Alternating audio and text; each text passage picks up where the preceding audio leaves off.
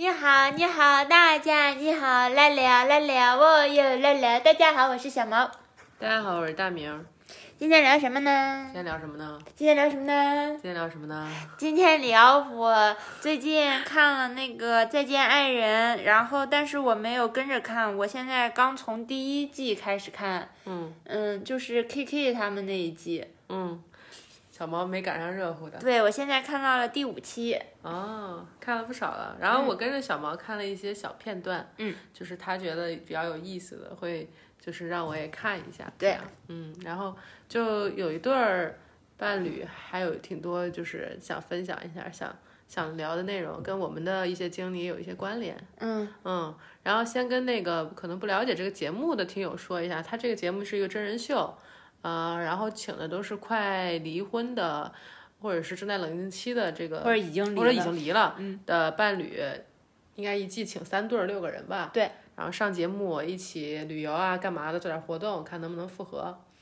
然后我们今天挺想分享的这一对儿是，嗯、应该是 K K 跟童晨杰吧？是，嗯，是第一期的第一季里面的，嗯嗯。我看的就是，我觉得他们主要的矛盾，我现在给大家说一下，然后，嗯，是一个一个说，还是我先说一下，然后我们再一个一个说？就先说一下是为啥要上这节目呀？嗯，他们主要的诉求说的是关于要孩子，就 K K 想要，就男方想要孩子，但女方不想要。嗯，女方觉得这个就是环境，就是对，就是伴侣不是呃适合要孩子的状态，对，觉得不可以依靠这个环境不足够安全，所以他不太比较排斥要孩子这个决定。嗯，然后他们主诉求是这样，但是我听他们的一些介绍啊、自述啊。我觉得他其实还有挺多矛盾点的，嗯，比较主要的一个是他们就呃，K K，因为童晨杰本身是上海人，然后 K K 是在长沙发展，然后为了童晨杰去了上海，K K 自己就是这么说的，说我为了他我去到了上海，怎么怎么着，然后但童晨杰那边就女方他们。单独说的是表述是不一样的，女方说是说我没有要求，就是那种感觉，就是对，就是他什么也不能帮助我，他来这干嘛？就是说他来这儿了还是吃我的住我的，对我还要照顾他，就是我还要给他还不如不来，就是这种感觉，就是不一样的。这这块让我觉得哇，记忆蛮深刻。的对，然后还有一个是 K K 发表的做饭言论。我们要不一个一个先说说那个，行，我们一个一个说吧，不然就乱了。嗯，我们要不先说说你说的那个，嗯，从上长沙来上海这个，行，对，当时小毛让我看那个，我就觉得跟我们的关系还有点相似的地方，嗯，就是因为当时小毛也是等于辞职了，然后跟我一起出国的嘛，嗯嗯，然后但是他们的表述就让我觉得特别有意思，就是两个人的说辞完全不一致，就没想到这么简单的一件事儿，又是这么大的一件事儿，对吧？就是一一方决定要到另一个人的城市发展。对，然后两个人说起来那个感受状态差别如此之大，男方说起来就是我感觉我为了他牺牲了我的一切，嗯，然后女生说起来就是他来了还不是我照顾他，他来了还不是我伺候他这种感觉。对，而且都已经结婚七年了，在这一哦结、婚七年了，对，在这件事上居然就是差别这么大，没有任何共识。对对，就还让人挺惊讶的。嗯，就想问问你，你也是为了我辞职出国，出国？我甚至连英语都不会。对啊，你怎么想呢？我觉得这是我个人的决定，我不把这个东西重量啊，或者是后续的一个结果，嗯，要承担的这个风险什么压在我们关系上，压在你身上。嗯就我一直是这样子的感觉，我觉得是我想要出国嘛，嗯，我是可以有选择的，我可以选择不出国，我们保持异国恋也是可以的，但是我愿意出国嘛，嗯，那这个工作，那我要出国，我肯定要辞职嘛，这只是连带的一个，对，嗯，就是只是很简单，包括到现在都是这样，哪怕当时我们并没有保证会一直在一起啊，或者是谁也不能保证出国之后是什么样，都是一个陌生的环境、陌生的国度，谁也不知道适应会怎么样，我们发展会怎么样，我们的感情发展会怎么样，但是这些。后果我都想了，然后我当时想就是我愿意承担这一切的后果，就是我自己，嗯，那就做就做了。嗯，明白了，就你不会？你不会把这个看成是为了对方做，或或者为了关系做，或者你也不会把它看成是需要对方来负责任的一个决定，对，它是你有能力做出的一个决定。呃，所以你也有能力为这个决定的后果负责。对，嗯，我其实觉得这个品质是伴侣身上特别重要的一个品质，啊是吗？就是所谓的这个 accountability，就中文可能有点，叫你说责任感，它也不是责任感，它只是是说，呃，你做了一个这个决定，你能负责，你能拥有你的这个决定，它其实是这么一个一个概念，我觉得，就比如说 K K 的情形里面。他做了这个决定，对吧？他好像并不拥有这个决定一样，这个决定好像是另一个人在拥有这个决定，另一个人好像要为这个决定的连带后果承担责任。然后他可能比如在上海混的不如意吧，没有在长沙的时候风光，然后或者长沙以前那些同事都都火风光起来对，都风光起来了，他就会觉得，哎呀，你看都是为了他，所以我才他我才不会失去了那么多。我才失去了那么多，对他还会看那部分的失去，而他不会看到，就是意思是说，这是我做的决定，就是来上海发展是我的人生，来上海发展是我的基于我自己的情感做出的选择，嗯，就是我觉得 accountability 后面是一种拥有，就是是呃是对你做的决定也好，对你自己的感受也好，你的能力也好，你承担后果的能力，你当下做决定能力的一种拥有感。我觉得其实是那么一种哦，味道。我觉得，我觉得是承担吧，对对对，就像有肩膀一样，就是我是一个有肩膀的人，我对我做的所有事情，我可以承担后果。是的，对，是呢，我觉得是呢是这样，嗯，我觉得跟我们之前讲过的那个情绪的单一责任制也有点关联，有点像。对，差不多就那么一种味道。嗯对，但其实当时你说 你说你是自己做决定，但我其实当时还是挺挺感动的，就是我当时其实会有那种哇，他愿意为了我出国那种感觉。那挺好的，我觉得这个就是这个感动完全纯粹的属于你。嗯，那我这边就不是想要让你感动才这么做的，对，我觉得这是一个很良好的。对，是、嗯我当时，因为我们当时也是聊过这事儿嘛，嗯我我是那种，我是那种就是因为喜欢一个人啊，或者爱一个人啊，就会就会改变自己的很多想法呀，或者改变自己的很多决定那样子。我当时是因为我跟小王刚认识的时候，我跟他说，我说我以后无论如何都要出国，第认识第二天你就这么说，对对。但我们谈恋爱了，可能有个两三个月的时候，那会儿就已经就是感情很好了。爱的不行了。对，我就跟小毛说，我当时哭着跟小毛说，我说我我愿意为了你不出国，但其实可能回到那个情境里，我真正想表达的意思是，在一起的感觉很好，而对我来说，现在在一起是最重要的，出国或者不出国，只要能跟你在一起都无所谓。嗯，其实那么一个意思。嗯然后小毛给我的回应其实就是类似于就是说你你要没有必要啊，我们可以一起出国。我对就感觉原剧差不多就是这样。对，原剧就是那样子。对，嗯，我觉得小毛只是告诉我，这这两个并不是相悖的，对我没有必要一定要放弃某一方，他也可以做他的决定，然后或者我们可以做一个共同的决定，来决定我们之后去哪儿。你不是非要放掉、放弃掉你一部分需求，你才能在这个关系里存活或者是待着的，这个关系才会存在的。嗯，是呢，我觉得这个关系就是容纳我们两方的需求，都可以让它共存。对，嗯，是呢。我有时候觉得关系这个东西不是，就是坏的关系形态呢，就是两个人各自在那儿记账。嗯，每两个人每个人都有一本账本儿。呃，K K 那边的账本儿是，你看我都为了你放弃了这个这个那个那个，为了你付出了这么多。然后小童这边的账本可能是，看我还得照顾你，我还得做饭，我为了你付出多少，你为了我为了你这个决定，我又付出了多少？哎对这样子，哎对，就这个意思。好像你的决定，我我已经承担很多这样的责任了。是的，是的，是的，是的，就感觉吵架的时候就是把账本拿出来、来对账一样。嗯嗯，我觉得这个算不算，就像我们刚才说到的，咱们俩之间就是我们的需求可以共存在这个关系里。嗯，我觉得他们的好像就是我有了你就不能有，或者是有点像有点这种感觉。我们的需求好像是对冲的。对，嗯嗯，有点那个意思。我觉得有时候不只是对冲的，它更像是我满足了一个你的需求，你也得满足我的一个，你就你也得满足一个我的需求，有没有交换的感觉？对，就 K K 的句式和逻辑很可能是，比如我都为了你放弃了这么多，你得给我生个孩子，就是不是很？就是然后小东会觉得，我为了你这个冲动的决定，我已经在承担责任，每天照顾你、付出，然后什么什么的。我凭什么？我怎么还要再给你生个孩子？你你这个人就是 小钱小疯的那种感觉，对不满足、不知足、不领情，就是这种，嗯嗯嗯，有一种被辜负或者什么那种。我觉得核心就是大家要把两个账本合并起来，就大家要不要记账，而是要一起做决定，一起。我觉得好的关系形态其实有点类似于两个人一起合伙开公司，嗯，就是我们的目标是一致的。然后呢，我们目标的一致，我们在这个下面协商具体的发展方向，我们下面有具体的分工，是为我们关系好的决定，我们一起做，然后让他茁壮成长，我们要一起对，让公司发展起来，壮大。哎，对，不能我们都想把这个公公司做赔做倒。是的，是的，而不是谈判桌的两端。对，或者谁做了一个决定就互相指责，说还这是你的，你自己承担，或者这样子。嗯嗯。是，差不多是这样的。嗯嗯，我觉得这个循环不太好。我觉得他们之所以会走到这儿，就是这个循环一旦打开，他们就没有能力让它停下来，打破不了。这个累计账本，那他这样做，像像 KK 自己做的决定吧，然后从长沙到上海，然后但他又负不了责。对，然后呢？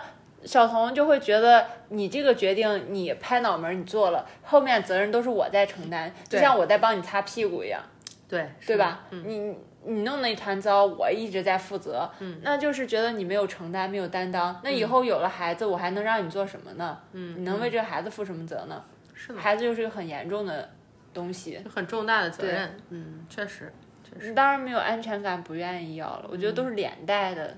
是呢，嗯，除了这个点，还有别的想聊的吗？就是刚才说做饭那个，当时很热，就是 K K 的做饭言论一出，都冲上了热搜。是吗？对，哦，不亚于第二季的那个那一对儿。哦，哦，做饭这个你来分享一下，是大概当时骂被骂的挺惨的。我记得虽然我没有看这节目，但我当时好像有在热搜上扫一眼。对，哇，我都不知道，你你来分享一下，这是个什么什么情境？就是嗯。K K 就是说，我我我其实我会做饭，但是我不做，我让你做，是因为我这样子就显得我需要你，我没你我活不下去，是我表达爱的一种方式。对啊，这话就很激怒人。对，嗯，确实，这话听着就有点欠欠欠的。是呢。嗯嗯，但是后面就是小毛让我也看了他们聊这个的那几个片段哈，我我其实我其实。我一方面知道 K K 这话挺欠扁的说的，嗯，就是说什么我我好像怎么吃你做的饭还是我施舍你啊，听着很居高临下。对，但撇开他这个词语上面挺不不管是大男子主义吧，还是挺挺让人不舒服的部分，我会觉得他背后想说的那个意思，我大概能抓住。嗯，他背后想表达那个意思其实是说，就是因为他有他有那样一个表述，意思是对方觉得这是他爱我，但其实我认为这是我爱他，就。我会觉得他想表达这个意思更类似于这一件事儿是在这一件事儿里面，两个人都有一些爱的表达和爱的享受都发生了。我总觉得表达的是那么一层含义。然后到后面有一个场景是，呃，这个对话升级了，中间有一些争吵，然后有别的嘉宾问当场问这个女生说：“你在这里面，你真这这是你需要的吗？对，这是你需要的吗？去照顾他，你享受这个，你需要这个吗？”然后女方的回应其实是就意思笑了笑，意思就是没有，嗯，就然后 K K 就很生气，很离场了。我觉得那一瞬间的一个情绪可能是一种类似于被背叛的感觉，就觉得好像这是我们俩的一个甜蜜的事情，或者这是我们俩都有享受到的一个事情，但这个时候你却完全说这是。类似于你的获，你的完全的付出，我完全的获得，好像一下把我放在一个很不易的位置上，就是有那么一种反差。我我看起来好像很可笑，只有我在觉得这里面是我们爱的表达，好像是我们就感觉像是我们两个人关系里的某种共识。对。然后在这个瞬间你不承认了，对，你认为这不是，而一直以来只有我觉得这是嗯一个爱的表达这样子。而且我觉得还有个细节挺有意思，就是。是不是你跟我说的？你说那个小童之前就跟 K K 这事表达过不满，对，类似于说过类似于怎么老是我做饭或者类似的话是吗？然后 K K 就说就搬出来这套是的逻辑，然后小童可能就没有再去争执这个东西。是的，嗯，他在采访的时候就是说说他平时在家就会这么说，然后我就觉得这个逻辑我呃就我都不太能认同，但是他没想到他今天还在说，就是这样子的一个类似表达。哦，所以我觉得他们日常生活中其实有在说过这件事的，只不过 K K 还是拿这套逻辑，但是小童应该没有很很明显的反驳，或者是说了他也说不进去。总之这个事儿在日常生活中出现过，但没有被解决，然后还被拿出来说，然后在这个是在大家的眼光中，然后哦爆发了。就如果我们来做改错题的话，我会认为就是在就在上这个节目之前，日常生活中发生这个情境的时候，嗯，就两个点错了。有一个点是我很难想象，我跟你说一个不舒服的感受的时候，你会用你的感受压过我的感受，就你会直接无视掉这个东西。就因为刚刚那个情境里，明显好像是小红表达过，嗯，他在这个分配上，家务的分配上可能有一些不舒服，嗯，可能有一些不公正感，对吧？但对方就直接说，这是因为我爱你啊，就用个大词儿也好，对，把你套进去把你。套进去，就我觉得小朋友感受可能会觉得，就好像有点道理，但好像也不没有道理，然后但又没有往下说。对，我觉得第一个错误的点在于，其实就是这个感受是需要被确认的。我觉得很多时候关系里的感受，他都不需要做些什么，你明白吗？就比如你因为这个事儿怎么不舒服了，就我不见得非要做些什么，但你说了，我要听进去，就是我要听到了，有一个这么一个确证要。正视你的感受吧。哎对对我觉得这里面就是他没有正视小童的感受。对，哪怕他可能没有很多的不舒服，但只是抱怨你怎么都不做饭，怎么老让我做饭，可能只是这样的说的。他可能也不是因为做饭不高兴，他不喜欢做饭。对，但就你要回应这句话，而不是说那是因为我爱你啊，我才让你给我做饭的。对我看我怎么不让别人给我做饭？对这句话，我听听在我耳朵里，就是很明确的践踏，就踩在了别人的感受上，而没有正视这个感受。对，没有回应这个。对你甚至都不用一定要说很多感激的话，嗯，那可以就只是承认一句做饭很辛苦，或者问一句需不需要我来做，或者问一句我们可以交换，我们可以想一些别的或方式。者问一句，你是不是不不太喜欢做饭不想做？对对吧对，这个对话其实是我跟小毛的关系里面特别经常发生的。对，因为我们家是有比较固定的家务分配嘛，之前聊家务那期有聊过，就基本是我做饭，然后小毛平常会干做饭以外的所有家务。嗯，对，洗衣服呀，打扫卫生呀，对，洗碗啊什么的。但我们俩都会不断的跟彼此确认，就是你这个事儿。你有不舒服吗？如果你有不舒服，你可以不用做，我们可以用别的方式来完成这件事儿。对，就小毛有时候断断续续就会问我，你今天想做吗？你今天如果不想做，我们可以出去吃。嗯，我会就他会担心我，比如连着七天一直在做早饭，做烦了。对，这样子。嗯，或者是我我可以做，比如今天早上我可以给你做个什么什么吃，这样子。对对，嗯，或者下午饭我我我可以煮面条啊，这这样、你有什么想吃的，我会反复的给你确认。对，然后不惯例同时。期会确认你的感受，因为我觉得你可能这段时间想做，下一段时间可能不想做，所以我是在每个时期不同时期都有在确认这是的。是的。然后大明也会这样确认我，就是干家务。他有时候看见我在嗯、吸尘器嘛，在吸地，然后他就会说。你知道吗？这不是你必须要做的。你如果不想做的话，你是可以不用做的。对，然后，然后小毛就说我很想做，对 然后我就说你知道的，你真的如果就是觉得很麻烦很累，我可以就是类似于叫家政或者之类的来、来来做。小毛就说不了，我还是想自己做，然后我我就不管他了，就让他自己做了。对，我就觉得跟他们沟通的时间我就已经时间成本你不愿意。付，对啊，嗯，明白。但就说回这个话题，我觉得很多时候它并不真的是关于谁做饭，并不是真的关于谁要干什么，它其实还是关于在关系内的交流，是关于确证彼此的感受，直视对方的感受。但这种真的很难，啊，是吗？嗯嗯。但因为我们做起来蛮自然的，所以我不太有时候也是确实是很难，你也不愿意直视我的感受，或者我也不愿意哦直视你吵的感受，架的时候，因为你要面对这个不舒服的感受是因你而起的。啊，就我意思他们那个个东西，对，前面那个东西容易一些。我意思是，比如我只是因为做饭不舒服了，嗯会容易一些。但如果是比如你做了一个什么让我不舒服了，我说我因为这个事儿不舒服了，你要去再去直视我的感受，其实难度会很大。这个真的很难。，对，你要面对一些可能是愧疚，可能是你明白吗？我明白。他很容易到归罪的那一步，你你只是不不往内部归因，只是停在了我真的不舒服了。而且我很爱你，然后很难接受我我很爱你，但我却伤害你了吧？是的，是的，是的，哦，这还有一层这个，有一层这个。很难绕的。是的，但我觉得这个是关系里就是很重要的必修课，就是直视对方的感受的练习，这是一个。还有，我觉得他们做第二个不好的地方是，他们没有在有争议的机会、有争议的时刻去建立共识。就我觉得关系内的所有吵架，它一方面是有情绪的部分。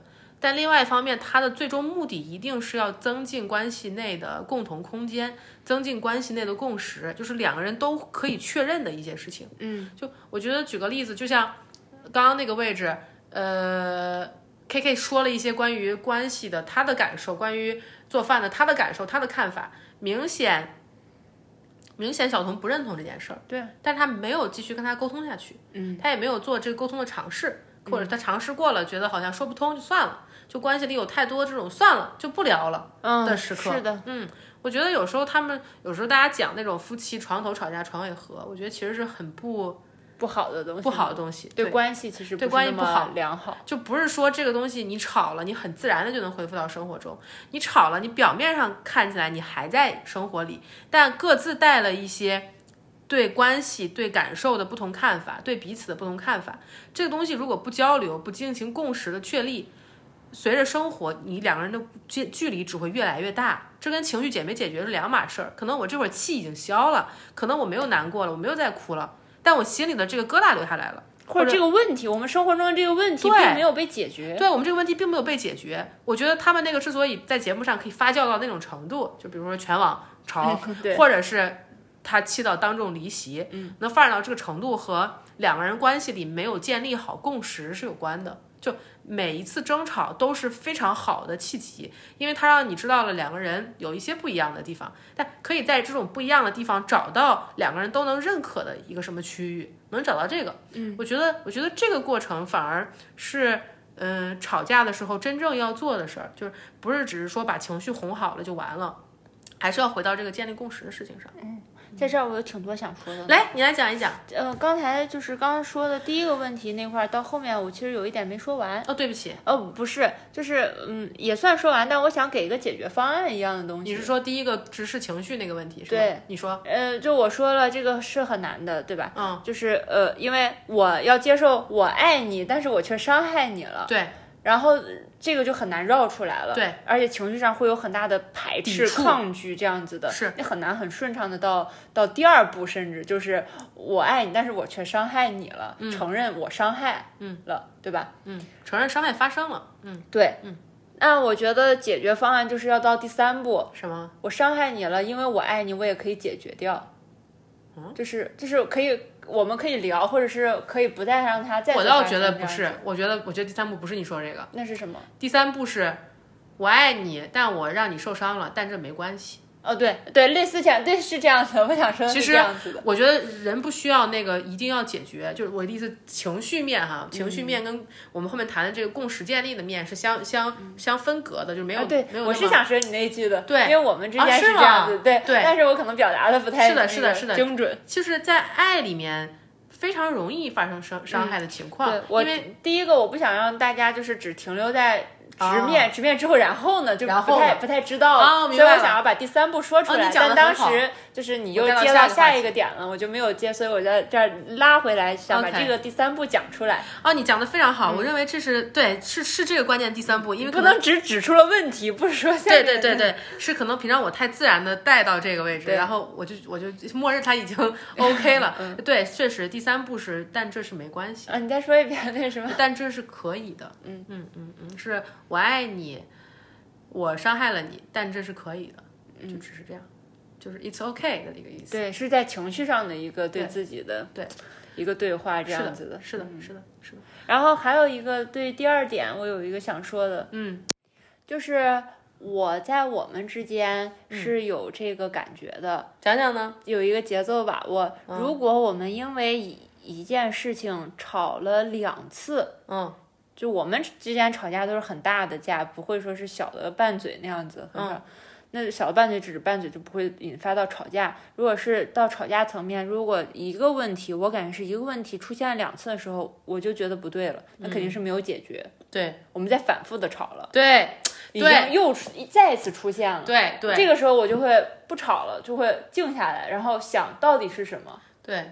有过很多次这样的瞬间。是的，是的，是的。其实我倒觉得这个点还蛮有意思的。就我觉得尽量不要吵重复的架。对。虽然我跟小毛吵了很多架，就我们经常吵，而且因为各种各样的事情，从小到大我们磨合过很多。但我会认为我们的吵架大致符合这条规律，就是不会不会反复。基本不会到第三次，除非那个问题已经很大了，就是我或者很精细、很难捕捉的那种的。是的，那种困难就。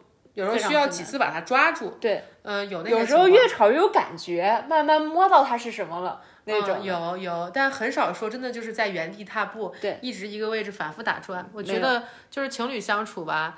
嗯，夫妻相处，他其实这个位置是要绝对引起警醒的位置，嗯，就是总是在同样的事情上吵，每次都以同样的方式收场，嗯，就这就说明问题很严重了。有时候这个很难，我知道这个其实很难做。我们虽然这样说了，但是这个在事儿上的时候，尤其你当时很生气，嗯，然后吵的可能是表面的东西，但它的问题是很里面的、很深层的，对，然后你很难去捕捉的。我有时候。能捕捉到，是因为吵着吵着吵着到某一个阶段的时候，我突然觉得这个感受好熟悉，嗯，然后我就突然就是游离了，不在这个问题里，不在这个场景里，就是大明可能还在叭叭叭叭叭对我就是说他的观点或者什么的，我们在吵架嘛，我就突然不说话了，然后我的脑子就飘出去了，飘到我抓住了这一丝熟悉。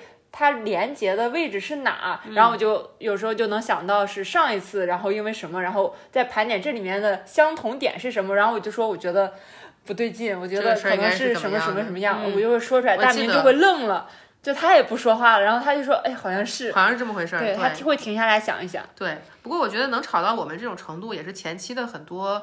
东西建立的比较好，打的底比较好。呃，对，就像刚才说，你比较重视我的感受，我们彼此对重视彼此说的对话，还有彼此的感受。对，我觉得就是我们有几个早期建立好的共识，是有感受或者有不好的感受，有啥就说，嗯就别不说，别憋着。嗯，这是一个，还有一个呢，就是。说了就尽量说干净，说完，对，别说的半半拉拉的就回去睡觉了，或者就别憋着气，都吵一次了，都到这一次了，你为什么不倒完呢？对，就有些时候会会到一个比较极端的情况，但基本每次都是一个重新再回复到一个亲密状态，基本每次都是这么收场的。就，嗯，怎么了？我觉得这好像一个大综合考试，什么意思？就到这个位置。好像有具体事例要教大家这个关系到底是怎么维持，但是会牵扯到往期我们聊过的很多 很多东西拼凑在这一块儿，但是这一瞬是这一瞬间都要用到，就那种大综合的一个考试一样。之前可能是单元性的那种。是的，是的，我觉得在这块儿就就会用到呃炒干净，还有如果哪怕你很难说出来的感受，你就会说我还有一点。没，但是我说不出来，就是这个，对这个你也要说出来，哪怕你说不出来，你要说我说不出来，告诉对方你这儿可能还有没有解决的东西，但是这次没有说不完，因为你还没有合适的契机让他说出来。嗯，是呢，嗯，确实确实。想到这些就确实好难啊。是呢，是呢，是很难。而且说句实话，我跟小毛的模式都经历了非常非常多的转变。嗯，就是小毛最早的时候，他吵的时候他会不理人的，就不说话。嗯，或者就是跟他说，他就反复说几句，就是直男经典常用回复那种。你要这样想，我就没办法了，就类似于那种话也会讲。嗯，就小毛是从那个样子被我们一点一点磨到现在，能很好很好的交流，两个人好好的。对，就而且我觉得我最开始是，他只要一不回复，一不跟我说话，我会就是非常非常的恐惧，非常害怕。嗯，然后后面。后面他慢慢告诉我，就他也告诉我，给了我很多反馈，让我知道有些时候他只是在想，或者有些时候他要先平复他的情绪，才能再跟我继续沟通。就是我就学会了在那个位置等，嗯，就是像你叫狗狗等，然后狗就会去等在那儿，就是那个东西是我慢慢学会的。嗯，我一开始就是属于你有一点儿跟我连接不上的，我就会特别恐慌，特就特别害怕。嗯，就我觉得我们其实真的是从那个很困难的模式一点一点过到现在。一开始就是。你就会看到一个人一直不说话，另一个人叭叭叭说不停，对，然后说可多可多，对，而且我我会说很多很多很多，就一直不停的在说，就是我，但我不是那种会一直骂人的那种，但我会说很多很多，就是在情绪中的东西，就其实也是挺。挺那个的，就是我意思是挺挺难顶的，有类似于讲道理，但是 对，有些时候我就是很直白的在说我的感受，但有时候我说我的感受，我就会反复的说，我我现在感觉很痛苦，或者我现在感觉很不舒服。就我如果反复说这个，你也会觉得很难受。就我意思是是个对抽的状态，耳朵都关关关起来了。对对对，我们是从那个模式过到现在的。是的，嗯嗯，是的。然后也想起来，之前有听友问，就是关于人如何打破自己旧有的行为模式，这个，嗯，我觉得其实我们也可以单独再录一期，对，我觉得那个可能东西比较多，。嗯，那个要不单独录一期吧？行，今天先把这个节目的内容录一下。那吃饭的这个点儿，你还有什么想补充的？差不多，我们已经延伸展开到已经不是吃饭这个点儿了，我 已经不记得吃饭这个点儿是啥。我们聊，我们主要聊了两个，就是一个是要要直视对方的情绪，嗯以及哪怕是自己伤害了对方也是 OK 的。就情绪最重要的东西是做一个许可，嗯，就是它是可以存在的。然后但。呃撇开情绪的部分，关系内两个人要不停的致力于建立共识，扩大共识的区域，这样才可能关系进入一个正反馈环，而不是一个负反馈环。两个人本来你因为你明白吗？我觉得很多关系它都是互补的关系，互补的关系，两个人的世界观差就是很大的，两个人看待世界的方式。而我觉得关系的意义本来就是说，让你看到不一样的世界，让你看到这个世界的另一面，就是有一个整合、看见整合的过程。那这过程里必然的就是你要踏进对方的世界，要邀请对方进入你的世界。这个这个就是我觉得是这个共识，要不断的交流，扩大中间共识的空间，扩大两个人都可以认可的部分，所以这个是必须的。明白，那还有还关于他们这对儿还有什么你想聊的吗？这是他们的最主要的诉求，现在就聊到了，啊就是要孩子这件事。嗯女方是不想要，觉得男方太不成熟，然后就是帮、帮不了手，没有依靠，嗯，不能当做育儿助手，嗯，然后。那个男方就是觉得必须得要一个孩子，嗯，如果女方决定不要孩子的话，他们可能就要结束这段婚姻。哦，这样对。其实我就是你让我看了一些片段嘛，嗯，我看的时候我还挺惊讶的。我觉得就这个女的，她的思路是很少见的，非常正确的思路。对呀对，我觉得她表达的东西都很清楚，她非常清楚啊想自己也想得很清楚。是，我觉得。因为特别常见的一些观点啊，就是我听到整个人都会很不舒服的观点，就是那种我为你生孩子，对，我就特别想跟大家聊一聊这个生育权的概念嗯，第二期第二季你就别看了，啊，真的吗？第二季全是这个，全是我为了你生孩子，对，一直挂在嘴边。杀了我吧，杀了我吧，我第二季对不起大家，第二季我看偷偷偷看了偷跑两，期。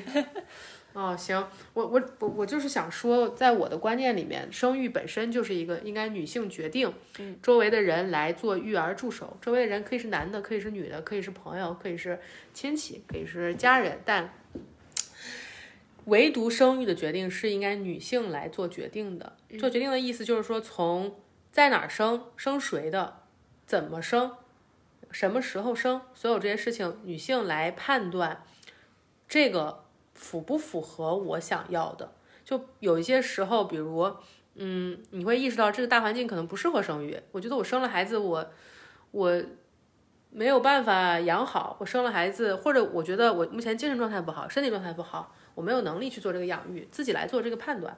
那那另一面呢是，另一面呢是这个亲密关系里的另一方，或者是周围的这个人来做这个育儿助手的角色，就是比如说，呃，在他给到他必要的情感支持呀，帮忙一起照顾孩子呀，一起呃，就是来分担这个育儿过程中的许多责任，是这么两个位置的。是，嗯嗯，我会觉得这个这个这个女女生就是这个小童，她说的很对，她说的很对，她衡量了，她评估了她现在的情况，她这个伴侣不是一个可以胜任育儿助手角色的人，对吧？我因为我听到的是这个意思。是的，然后同时呢，嗯，就是她可能也没有特别强烈的要孩子愿望，是这个意思吗？对，嗯，我觉得她都四十多了，然后还没有要，肯定在要孩子这儿不是很不是很强烈，不是很大劲儿。嗯，不是很大劲儿。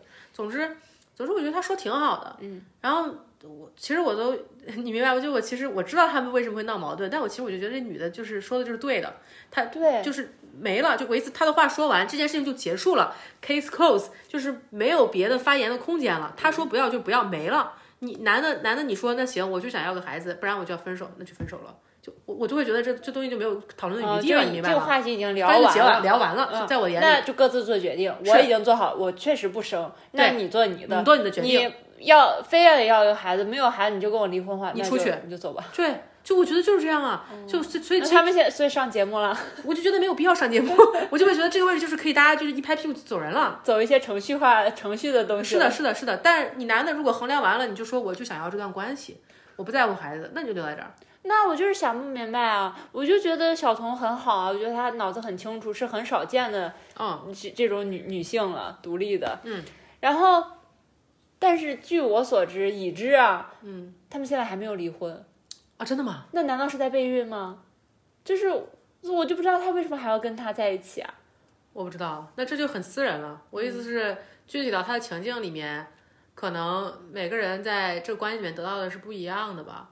而且很多时候我就会觉得，就这样也不错。你跟这个人恋爱只是享受跟他的恋爱，这个性缘关系他没必要扩大成别的，嗯，就他没必要支撑你生活的方方面面，就只是一个不错的恋人，嗯，就到这儿也就可以了吧。那如果一个女性她想要孩子，就比如像我，对我就是非常想要孩子，对，那我但是身边的伴侣不是你哈，嗯又没有提供合适，比如说我身边伴侣是 K K，但是我很想要孩子，啊，我听明白你的意思了。嗯那我说，我觉得这个时候就要呃寻寻找有没有足够的别的支持，就看你愿不愿意。比如说，你有兄弟姐妹可以支持你吗？就像你家的那个情况，我就觉得是个蛮典型的不错的养育环境。就你家就有点类似于一个小母系社会，对，因为我觉得养孩子这东西它本身就是很重大的责任，它本身就是在你想我们很早很早以前的时候，这个就是要靠一个家庭一个村落来一起完成这件事儿，而现在社会女性还要出去工作，就很繁重的任务，根本不可能一个人实现的。就我接触的很多同事啊、客户呀，就他们很多时候需要，呃，像这边的本地的，就是原住民啊、岛民啊，他们有很多的。呃，叫 extended family，就是中文的话，就是像你的堂兄妹啊、表姐妹啊这样子，就有很多人可以帮你。嗯，然后我这边就是有孩子的白人同事，他们也会就有很多朋友一起帮着。我觉得就需要这些力量，但你自己要来做这个评估，我有没有这些支持？如果没有这些支持，就那就不生啊。就或者你就觉得怎么能把这些支持凑齐？就是你要衡量自己的精神状况行不行？嗯嗯嗯，是我听说过这边就是呃会。比如说，嗯，上幼儿园嘛，嗯然后放学了之后，呃，可能就会一个家长接走两三个孩子这样子，对，不是自己家的，只是同学家的，可能今天会去我们家吃晚饭这样子，其他的父母可以呃闲一个晚上，就忙一点各自的事情，对，然后几点之后再来接走，对，然后可能到明天啊或者下一周这个时间是我们家可以出去偷闲一下，是的，是的，嗯，周六周天也会有这样换着。休息玩的，带孩子玩的这种是呢事情。我觉得就像你家那个情况，因为之前你不是讲过，就是你大姨当时离婚还是怎么？对我大姨离婚了之后，她什么也没有要，净身出户，嗯然后也没有房子，没有住的地方，也没有钱，嗯然后就带着我的姐，我姐姐，然后去我二姨家住。我二当时我们家都不是条件很好，都是只有一套房子，嗯然后只够自己家人住。当时，但我二姨当时有地下室，就赶紧把地下室给收拾收拾，粉一粉，就弄成一个一室户那样的小房间。嗯，然后我大姨就带着女儿住进去了，带着我姐。嗯然后到我姐该上学的时候，没有钱上学，嗯因为我大姨自己就干一年散工这样子。嗯。然后就是我我二姨还有我家嗯凑的钱让我姐去上大学，然后嗯生活费啊什么都是这样。然后我姐慢慢大了，住到那个地下室也不是太那个什么太方便，嗯，而且就是。只有一居室一一张床，跟我大爷睡也感觉不太好嘛。嗯，就我姐去到我家住，因为我还小，所以我就跟我妈睡，因为我爸常年不在家。哦所以我们家是我、我妈、我姐，我们三个住在那儿，哦，是这样子的，住了有几年。我觉得你这个情况就是很典型的，就姐妹之间的情谊来支撑这个孩子养育的过程。对，我觉得可能比较理想、比较健康的情况下，女性是要有母缘的支撑，嗯女性是要有有缘的，就像这样亲兄兄弟姐妹嗯的支持，尤其是姐妹的支持，还要最后是性缘的这一层。嗯我觉得其实从育儿角度讲，性缘是最不靠谱的一层。哦就是其实前两层是很核心的，但是现在社会是一个怎么说？我觉得呃母缘的关系被重度侵蚀损毁，而很多时候我们也没有那么多姐妹，就是 独生子女的话，是我对吧？们这一代是有点对吧？麻烦。对，但朋友的关系又相对疏远，很多时候伴侣确实是你最亲的人。那我我觉得就这种情况下，就属于那就各自评估各自的情况了。你你如果真的很想生育，或者你觉得就衡衡量这个，但我就是只是觉得性缘伴侣很多时候都是不靠谱的。我我个人是比较认同母系社会的一些观念的。就母系社会里面，对于男性来说，你的孩子，你姐妹的孩子才是你的孩子。嗯，你的姐妹的孩子是真的跟你有血缘的，你姐妹的孩子是真真正正的你的孩子。那我们但家差不多你家是这样，对不对？但是就是他有性缘的这个对象，就包括以前摩梭族是那种走婚制的，就性缘的这个对象反而不是承担育儿责任的，我们家男人都是出去找钱的，然后女人是在家养育孩子的，但是这个孩子不一定非是你亲生的，像表兄妹啊这样都是你的孩子，都算你的孩子。对，就是女性孩子的养育是靠的是这个呃姐妹呀、就是母系的这个姐妹跟这个母源的联系，就就靠这个东西养起来的。就我会觉得这个观念它比较的自然，我不知道该怎么形容这种感受，就是这个观念介绍给你，我就会觉得比较自然，因为。靠性缘结合就感觉不靠谱嘛，就所以所以 就不要只拘泥于这一个一种形式，也可以就是有这样子的。嗯，然后就是我大一当时也没有什么事干，然后我的姐又去上大学，但是我二姨的孩子就是我哥哥，还有我，对，都没有人管嘛。嗯，中午饭也不知道要上学，中午饭也不知道怎么吃。然后我大姨又没有什么事儿，就是可能平时有点散工这样子的。嗯，然后她就专注于在我二姨家里面做饭，我们放学就去我二姨家里吃我大姨做的饭。嗯，就这么又过了几年。嗯，就就，然后现在家里的模式是我我哥哥生了就是小孩了，已经是孙子辈儿了。他对于我大姨他们来说是孙子辈儿的。然后就是我二姨带不过来的话，就是我大姨带，他们一起带，我妈带，对就三个大大人在带，老人在带，然后呃年轻人出去找钱嘛，就是这样对子。，我看你家，对我看你家的那个模式，就会觉得挺好的。其实我觉得我爸那边也差不多是这样，就是就是嗯兄弟兄弟几个或者是妯娌他们会一起带好几个孩子一堆那样子，嗯，嗯，是这种感觉吧。嗯嗯只是说感觉这个落到当代社会很具体的女性的困境，就会觉得更严重一些。原子化的社会，对吧？跟这个大家庭没那么亲了，然后又有很多工作挣钱压力，很多时候你也没有什么繁殖欲望。我觉得没有繁殖欲望也挺好的，就这样。有繁殖欲望的话，我觉得还是要权衡你身边的支持网络够不够。而很多时候，我觉得这个支持网络是